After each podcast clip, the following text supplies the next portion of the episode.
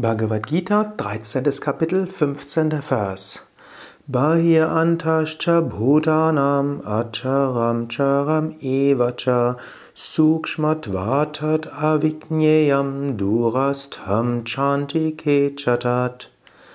Krishna, der Lehrer, sagt, außerhalb und innerhalb aller Wesen, der beweglichen und der unbeweglichen, wegen seiner Feinstofflichkeit nicht zu erkennen und nahe und weit weg ist das.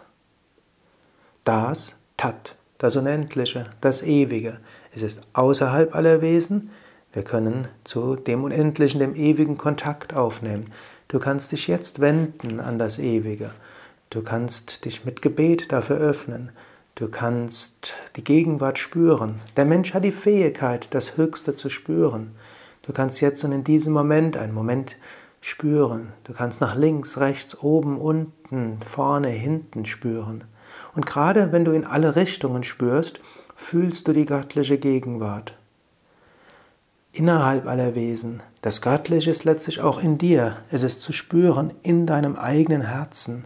Du kannst auch tief nach innen gehen, ganz tief in die Mitte des Brustkorbs. Dort spürst du eine Quelle von Liebe, von einer Freude. Du kannst auch selbst sagen, ja, ich möchte in mir diese Freude spüren. Es heißt Satchit Ananda in die Eigenschaften des Höchsten. Ananda, Wonne.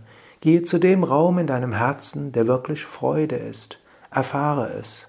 Erfahre es jetzt. Und dann dehne deine Bewusstheit in alle Richtungen aus.